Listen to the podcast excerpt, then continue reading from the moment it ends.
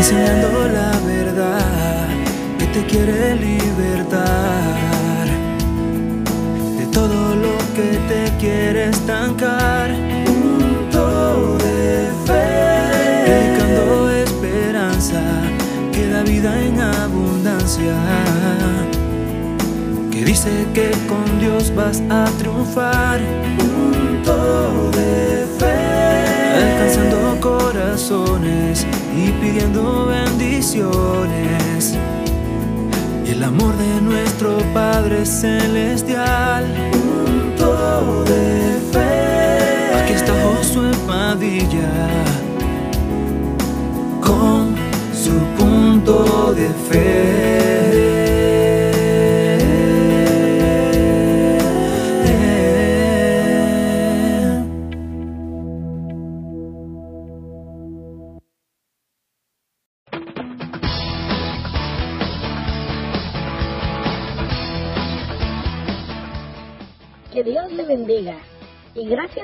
Tomarme su tiempo para estar con nosotros en este programa Punto de Fe.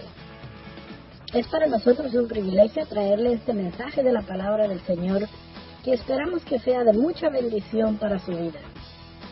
Si desea contactarse con nosotros, puede hacerlo a través de nuestra página de Facebook en facebook.com diagonal punto de fe. Esperamos que la palabra del Señor bendiga su vida de una manera grande. Lo dejamos en este momento con el anfitrión y predicador de este mensaje, el pastor Josué Padilla.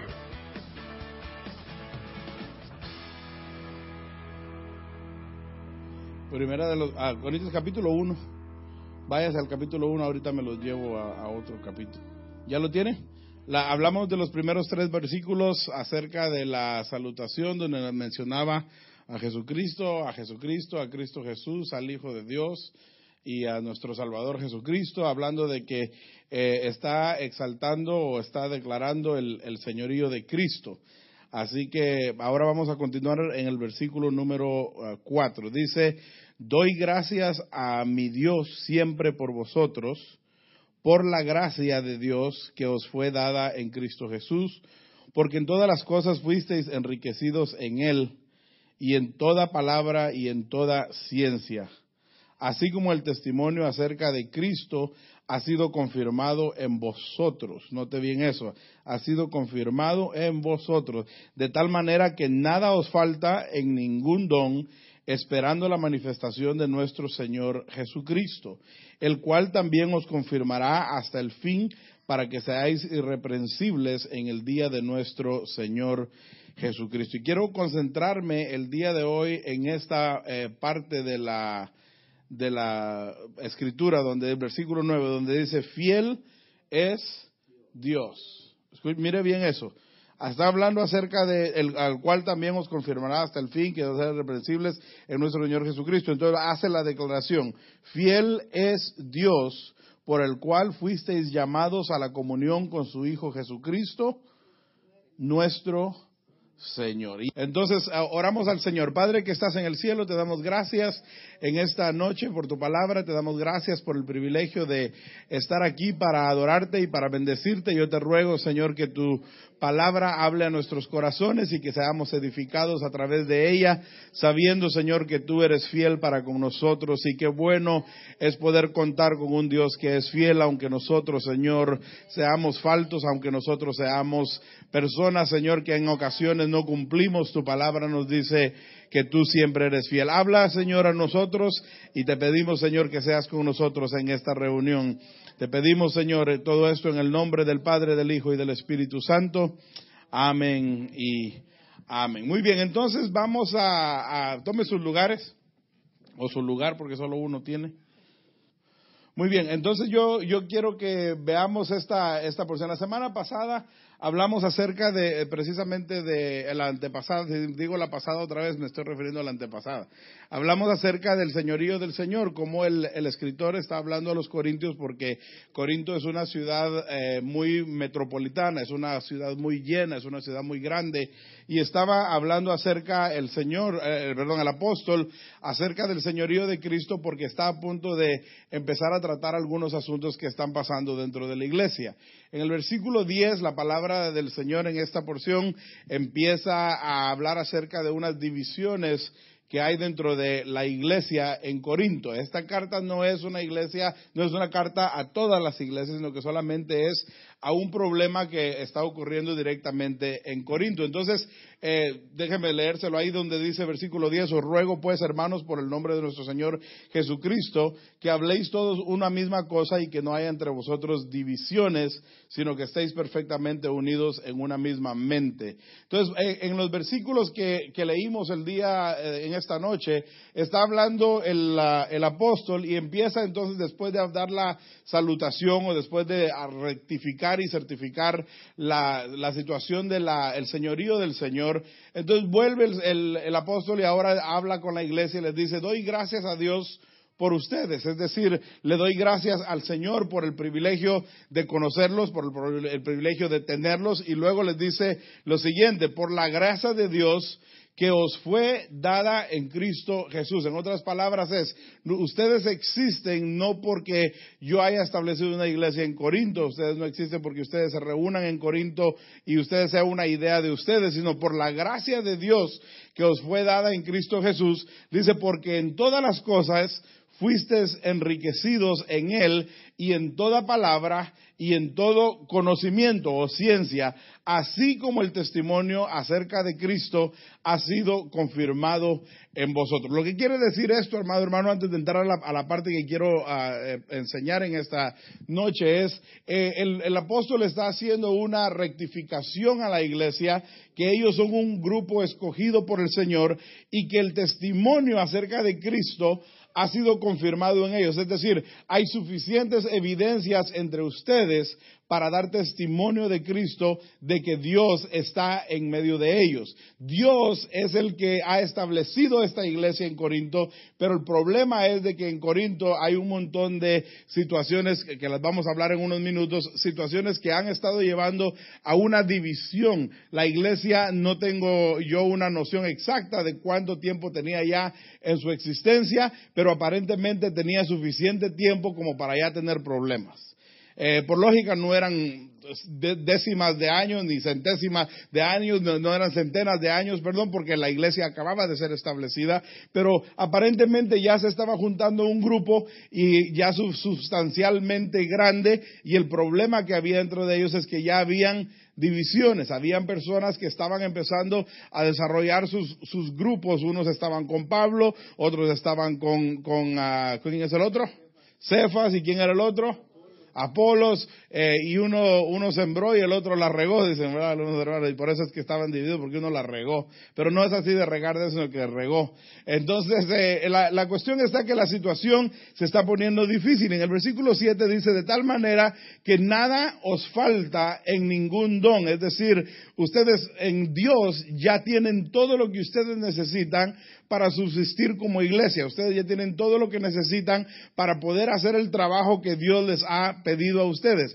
Esperando, note bien esto, la manifestación de nuestro Señor Jesucristo, el cual también os confirmará hasta el fin. Entonces yo quiero que en esta, en esta noche vayamos a la, a la parte esta donde, donde habla acerca de la fidelidad de Dios y quiero que veamos lo siguiente. Yo quiero, déjame irme al, al principio.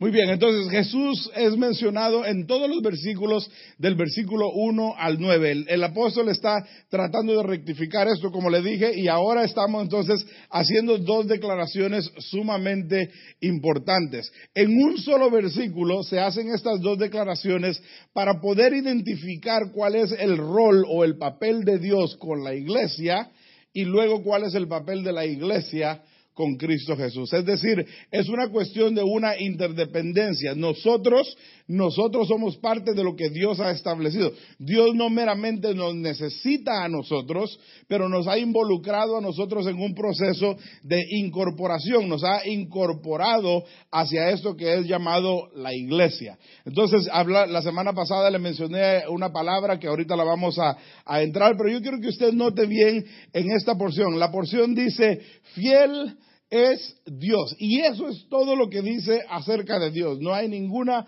aclaración, no hay ninguna explicación, no hay nada más fuerte, y luego está una coma, y entonces vean otra vez el versículo 9 conmigo, dice, por el cual fuisteis llamados a la comunión con su Hijo Jesucristo nuestro Señor. Entonces, la primera declaración es que Dios es fiel y la segunda declaración es que nosotros hemos sido llamados a vivir en qué?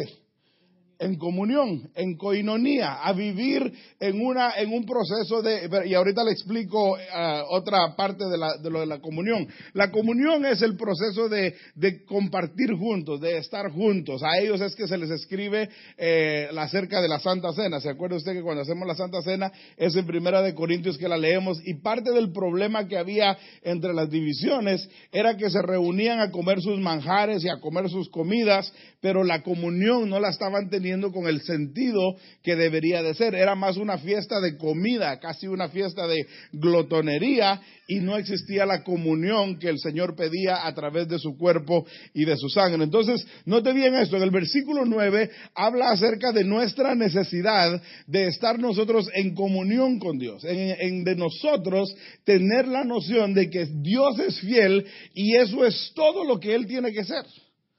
Es decir, nosotros no necesitamos más de Dios que? Que su fidelidad, por lógica, ya siendo salvos. No estoy diciendo que la salvación no sea necesaria, pero ya los que estamos salvos, lo que necesitamos nosotros es tener la seguridad de que Dios es fiel. Y eso es todo lo que se habla acerca de eso, pero luego dice, pero por la fidelidad de Dios, dice, por esto vosotros fuisteis llamados a vivir en comunión está el apóstol Pablo preparando el ambiente o preparando el momento para empezar a hablar de las cosas que están ocurriendo. Esta es la parte donde Él le introduce a la iglesia la razón por la cual existimos, la razón por la cual tenemos nosotros que estar y el llamado en esta ocasión es a estar en comunión. Nosotros tenemos el privilegio de hacer comunión unos con otros, pero no solamente lo vea desde la perspectiva de poder estar juntos, porque una cosa es estar juntos y otra cosa es estar juntos en armonía. ¿Se acuerda que la palabra habla acerca de eso? Podemos estar juntos y podemos estar completamente divididos entre nosotros mismos. Y eso es lo que el apóstol está hablándoles a ellos, que Dios a nosotros nos ha llamado, nos ha pedido, nos ha escogido, nos ha separado, nos ha puesto en una posición donde Él requiere algo de nosotros. Él no tiene ningún requerimiento porque Él ya es lo que Él va a hacer y eso es que, que Dios es una persona que es fiel. Nosotros fallamos. Nosotros quedamos mal, nosotros no cumplimos, nosotros tenemos debilidades, nosotros somos los que somos a veces incumplidos, pero Dios dice acá en esta porción, Él es el que es fiel para nosotros. Entonces, pero Él en esa fidelidad que Él es, nos ha llamado a nosotros para vivir en esto que nosotros entonces le llamamos coinonía o comunión. Pero no vea la comunión solo como el proceso del compañerismo, sino vea la comunión como un proceso de estar asociados con Cristo Jesús. O sea, vea, vea, bien esto, porque es diferente. Una cosa es estar juntos con el Señor Jesucristo y otra cosa es estar asociado con el Señor Jesucristo. Y aquí voy a requerir un poquito de su intervención o de su apoyo o de su ayuda para esto. ¿Qué entiende usted por asociación? Ok, pero, pero vamos, hablemos solamente del proceso de asociación. ¿Qué es el proceso de asociación? ¿En qué otro lugar se usa la palabra asociación? ¿Ok? Muy bien, entonces una asociación es una como una agrupación de personas que tienen los mismos intereses, ¿verdad? O sea, hay, nosotros en el Instituto Bíblico teníamos la asociación misionera y la asociación ministerial. Todos los que querían ser pastores, presidentes de jóvenes, pastores de jóvenes, directores de, de cuestiones eclesiales se iban a la asociación ministerial. Los que querían ser misioneros, por lógica, se iban a la asociación misionera para poder hablar acerca de esos tópicos, de tener las cosas en común para hacer eso. Pero el otro ambiente es en donde me dijo hermano. En los negocios, usted ha visto muchos lugares donde dice sociedad anónima, ¿verdad? La, razón de la SA es para que no sepan a quién asaltar, para que no se sepa quiénes son los socios, pero están asociados en un mismo interés. ¿Por qué? Porque la asociación de las personas en los mismos intereses producen qué? ¿O qué deberían de producir? No que lo produzcan, pero ¿qué deberían de producir? ¿Ok? El resultado de qué? Del propósito para el cual uno se está reuniendo, ¿no? Entonces, lo que está diciendo acá la palabra es, nosotros no solamente estamos en comunión en cuanto a estar juntos con el Señor, sino nosotros estamos en asociación con Cristo Jesús.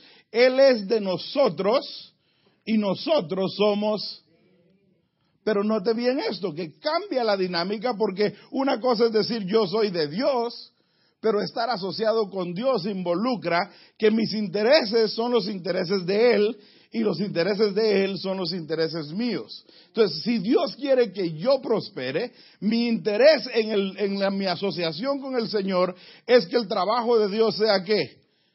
Prosperado porque tenemos un interés en común. Él desea mi prosperidad, yo deseo que en mi prosperidad yo pueda prosperar el ministerio o la obra o el trabajo que Dios me ha dado. Entonces, lo que Pablo está hablando con los discípulos o con la, con la, iglesia en Corinto en esta ocasión es, les está diciendo, acordémonos que nosotros tenemos intereses comunes.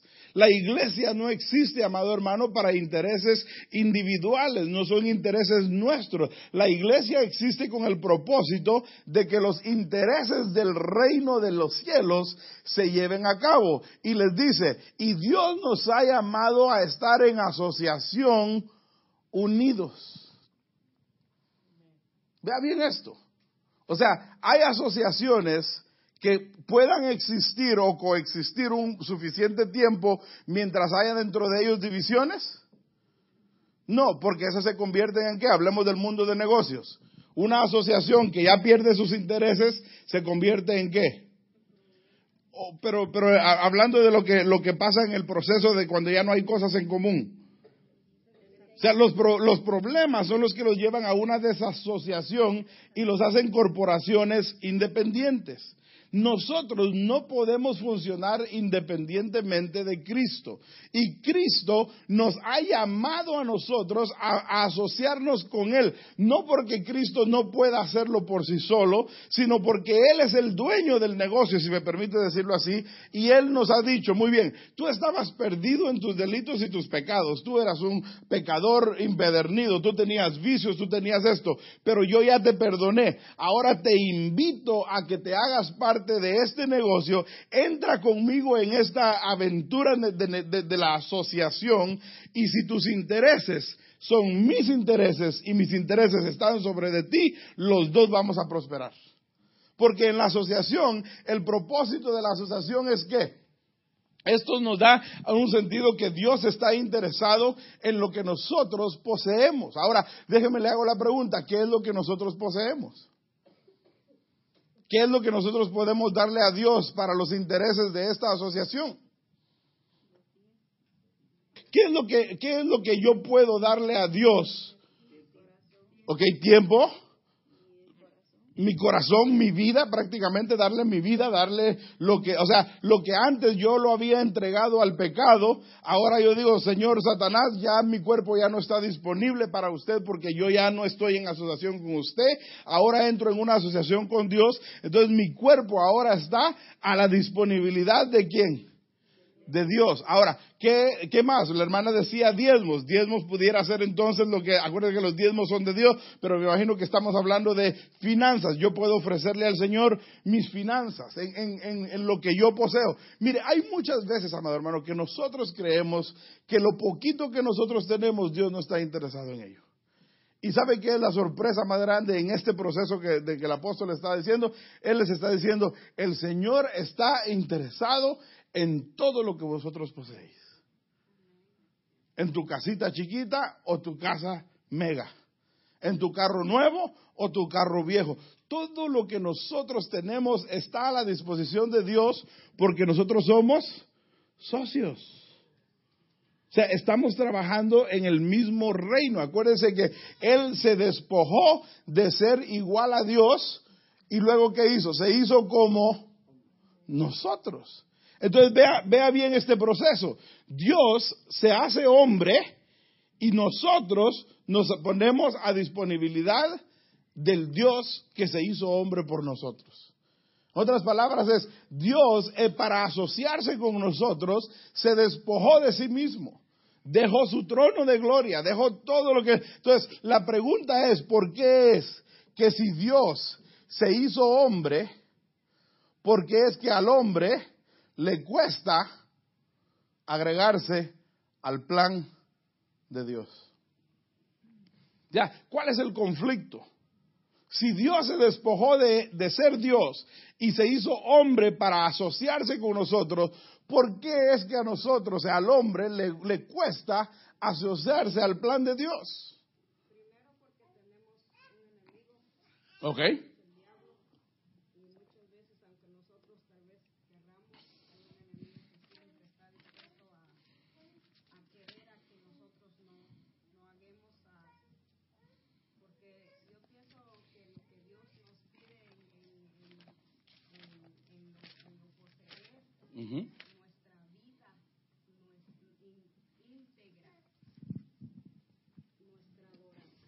Ok.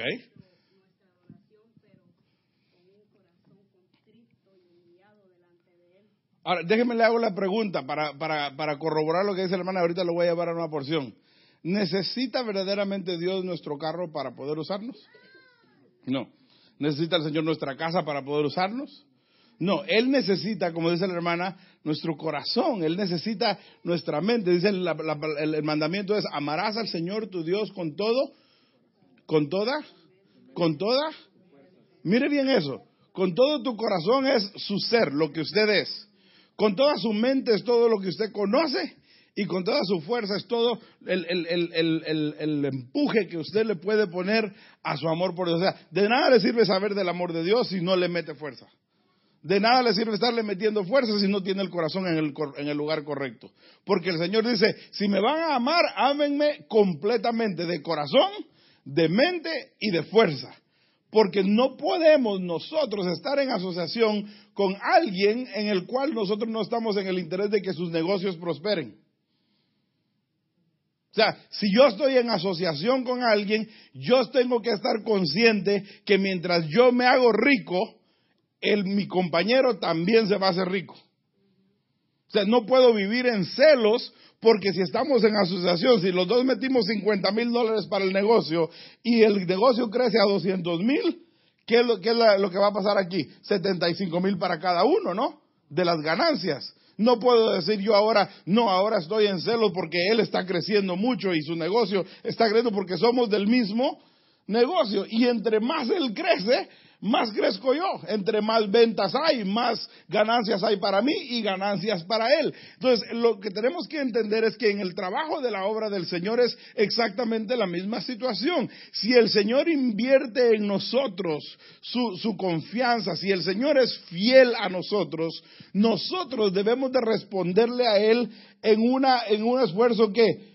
correspondiente a lo que Dios nos ha dado a nosotros. Si Él dio su vida, yo tengo que dar si Él dio su pasión, yo tengo que poner toda mí. Si el Señor se dio incondicionalmente, yo tengo que darme incondicionalmente porque estamos en una asociación de negocio que entre más este negocio crezca, más prosperada mi alma. ¿Qué es lo que dice en, una porción?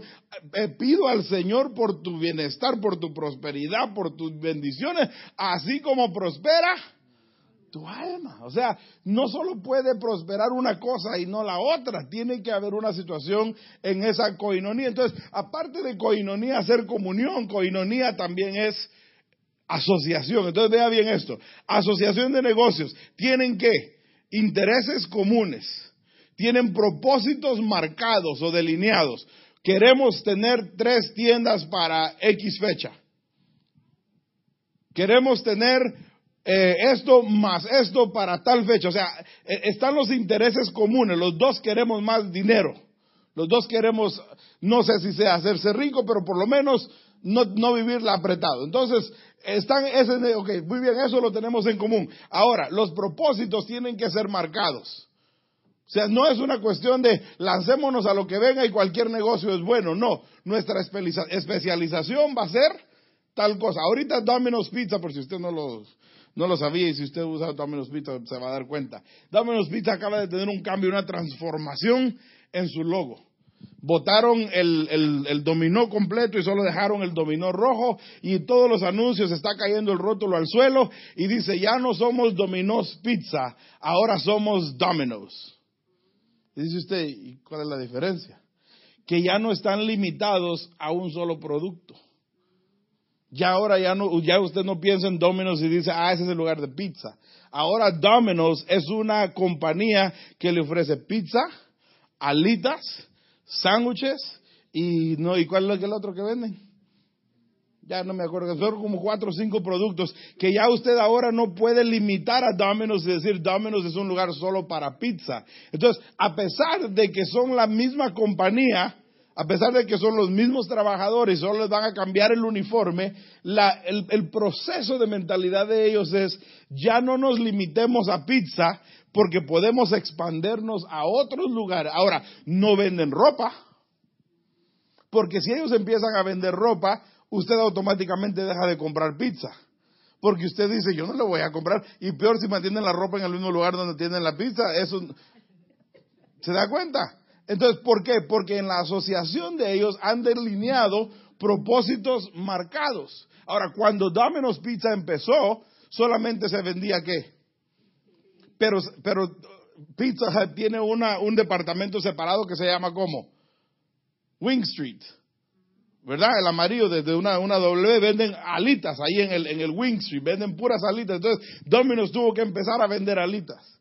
Y luego ahora también este, este, eh, los de, los de Subway están vendiendo también eh, pizza, un twist de lo que es la pizza original. Entonces ahora Domino's responde y dice, nosotros vamos ahora a hacer sándwiches para que así ustedes puedan medir por pizza o por sándwiches.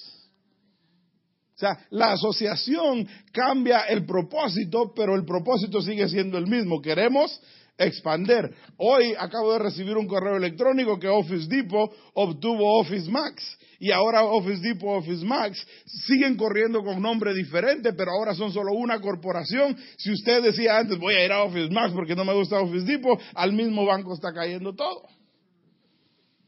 decidieron dejar las dos entidades abiertas hasta ahorita, pero si usted va a Office Mac, usted de todas maneras le está dando su dinero a Office Depot. Entonces, váyase por favor a 2 de Corintios 11 para corroborar lo que la hermana Santizo nos decía. 11.3, segunda de Corintios 11.3.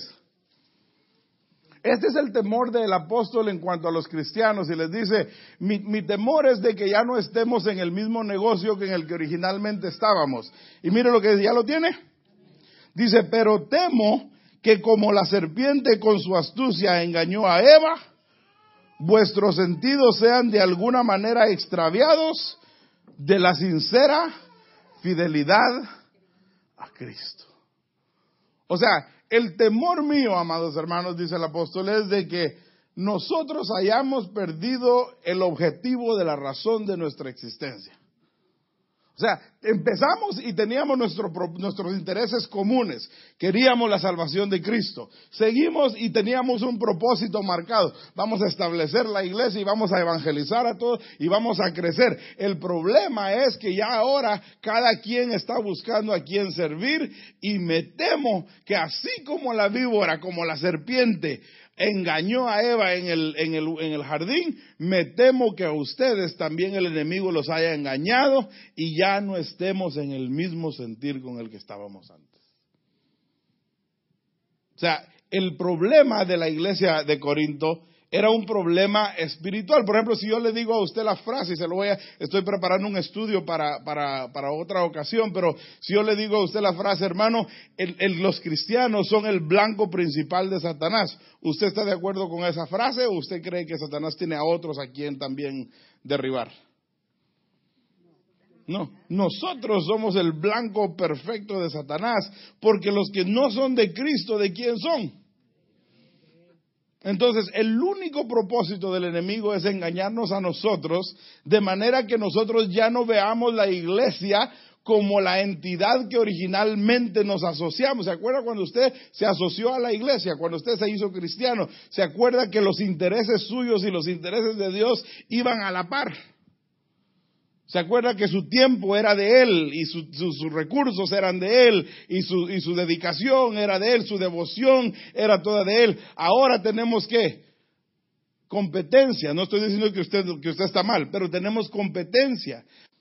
Entonces dice, me temo que lo que antes no era importante para nosotros, el enemigo nos haya trastornado para que ahora sea lo importante. O sea, Tú dices que amas a Dios, pero tus intereses no van conforme a los intereses del reino de Dios. Tú dices que quieres servir a Dios, pero no tienes tiempo para servir a Dios. Te, sabes todas las estadísticas del básquetbol, del fútbol, del golf, de todo eso, y no te sabes Mateo 11. Tienes tiempo para todo menos para servirle al Señor. Entonces lo que dice ahí es, no será que entre lo que nosotros hacemos, nuestros intereses que antes eran comunes, ya no sean comunes. No será que nuestros propósitos marcados ahora solamente tenemos nada más el recuerdo y ya no existen los propósitos que teníamos marcados. Y no será que queremos seguir recogiendo la misma recompensa. Porque en una asociación, los que tienen intereses comunes y propósitos marcados pueden recoger una recompensa mutua. Aquí diez mil para ti, diez mil para acá, porque tenemos todo en común. Pero cuando ya hemos perdido de mente nuestro enfoque, ya no podemos colectar lo que antes colectábamos. Y eso es lo difícil, amado hermano. Y esa es la parte donde nosotros a veces tenemos que entender, y, se, lo, se, lo, se, lo, confirmé con la Biblia. El apóstol dice, me temo a que la misma serpiente que engañó a Eva nos engañó a nosotros. No dice ahí, me temo que ya no crean en el Señor Jesucristo. No dice ahí, me temo que ya no sean salvos. Dice, me temo que vuestros intereses hayan sido quitados de vuestra fidelidad a Cristo. Es, un, problema serio, hermano, hermano. Y déjeme decirle esto, no hemos llegado ni siquiera a hablar acerca del, problema que está pasando en Corinto. Mi papá trabajaba para una organización que se llamaba FPK, Flor Padilla Klusman. Eran los socios, era FPK SA, Sociedad Anónima. Cuando mi papá se vino para, Estados Unidos y renunció a la compañía, eh, él prácticamente renunció desde acá y le dijeron, le damos seis meses por si no le funciona, regrese y su trabajo está acá. Pero a los dos años la sorpresa fue, se separó don Milton y don Erwin. Y al principio los dos tenían los mismos intereses y la compañía iba, iba, iba, iba, iba.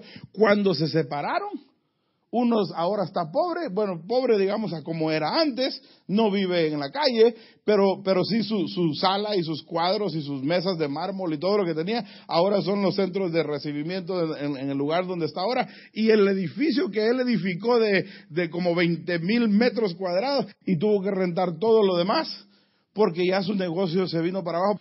Y entonces lo que quiero decirle es, en el momento en que ellos empezaron a tener conflicto de intereses, existió entonces una división, se separaron cada quien por su lado y el problema, amado hermano, es que nosotros empezamos una asociación con Cristo Jesús y el reino del Señor sigue prosperando y el reino del Señor sigue creciendo y el reino del Señor sigue avanzando y yo creo que los que estamos pagando el precio a veces cuando nos desconectamos de nuestra asociación con Dios somos nosotros porque no estamos prosperando.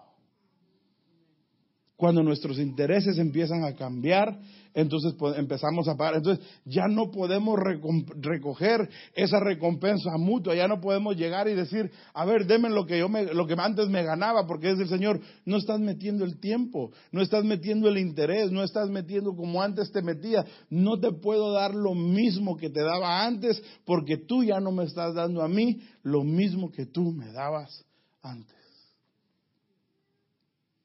Entonces el apóstol les, dice esto y mire, y mire bien lo que, lo que continúa. Dice, asociación con Dios. Mire bien esto. Dios nos busca, eh, no, no busca, perdón, grandes posesiones. El Señor no está en búsqueda de que usted pueda darle a Él todo el dinero que usted tenga. El Señor no, no, no necesita su dinero. El Señor no necesita tampoco su carro, el Señor no necesita que usted esté en la iglesia 24 horas al día. El Señor lo que necesita es que usted esté en una relación con Él íntima, activa, todos los días y cuando usted está en esa relación activa e íntima, el Señor le va a ir dirigiendo qué es lo que usted tiene que hacer.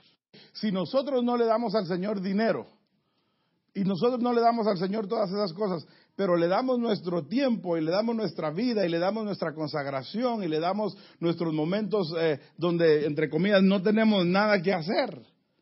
El Señor entonces va a empezar a dirigir esas prioridades y el Señor entonces dice, ¿sabes qué? Te voy a bendecir en esta área y voy a mover algo en esta área y voy a proveerte la casa en esta manera, porque nosotros nos distraemos, como dice el hermano, y la responsabilidad no es un pecado, todos tenemos que ser responsables, pero la responsabilidad también incluye qué?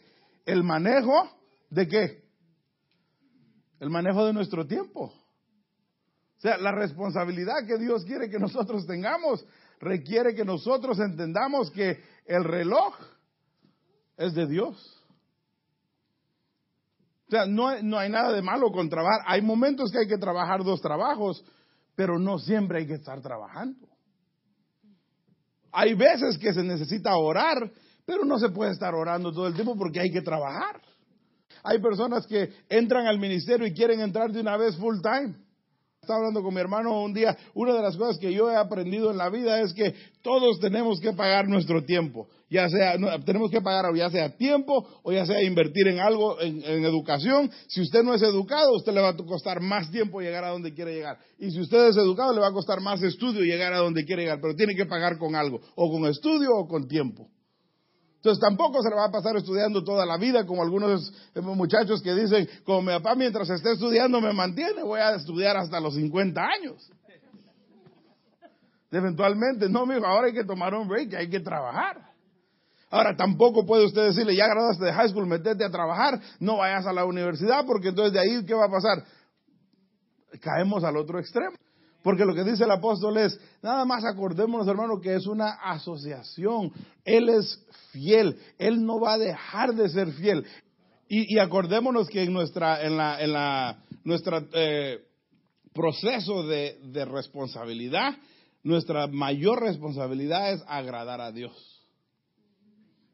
O sea, a nosotros los que somos salvos. El que es mundano agrada a su Señor, pero nosotros los salvos, nuestra prioridad es agradar a Dios, aunque nosotros seamos infelices. Y se, y se oye, eh, infelices no en la, la, manera de decir infeliz, sino que decir no ser felices. O sea, que, que, nosotros no seamos la prioridad, sino que la sea Dios. Y, y, veámoslo, veámoslo de esta manera. Yo, déjeme tratar la manera de, responder. ¿Cómo podemos nosotros no caer en el error de distraernos y dejar que Dios dirija esas áreas de nuestra vida? Es lo que, lo que entiendo que la pregunta es.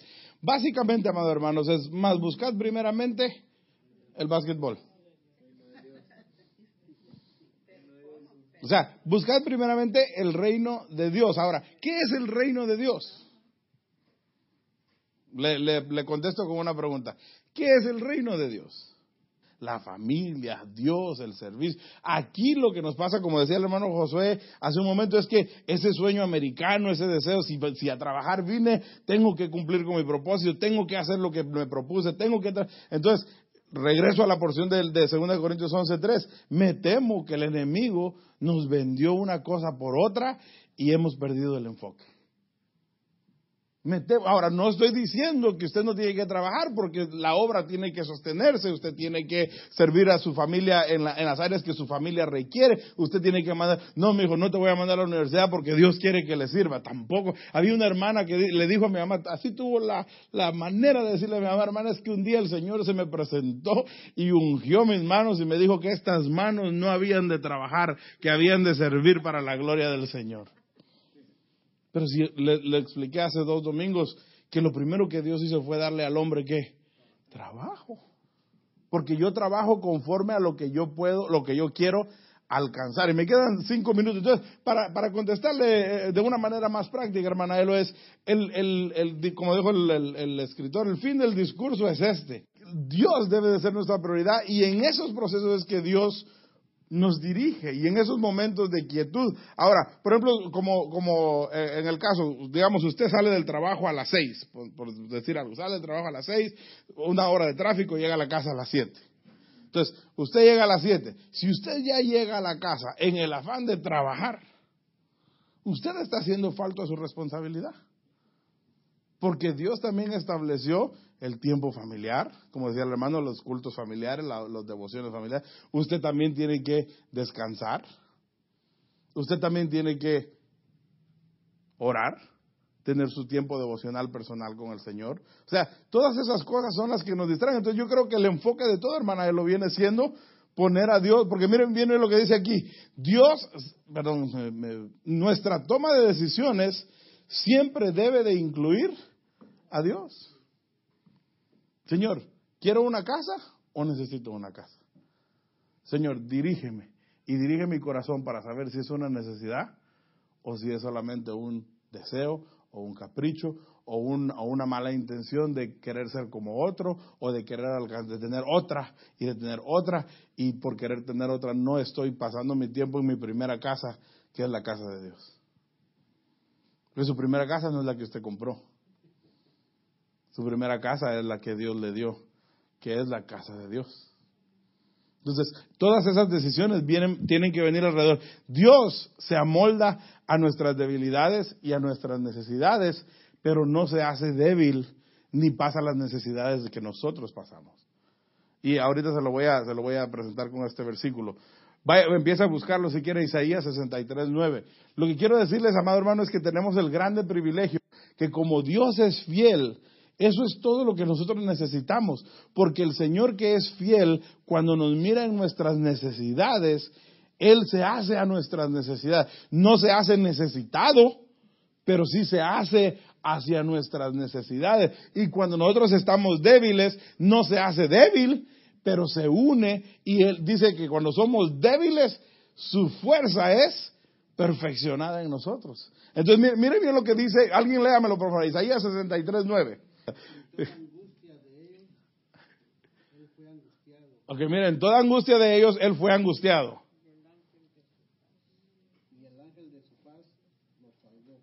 Ok, mire bien eso.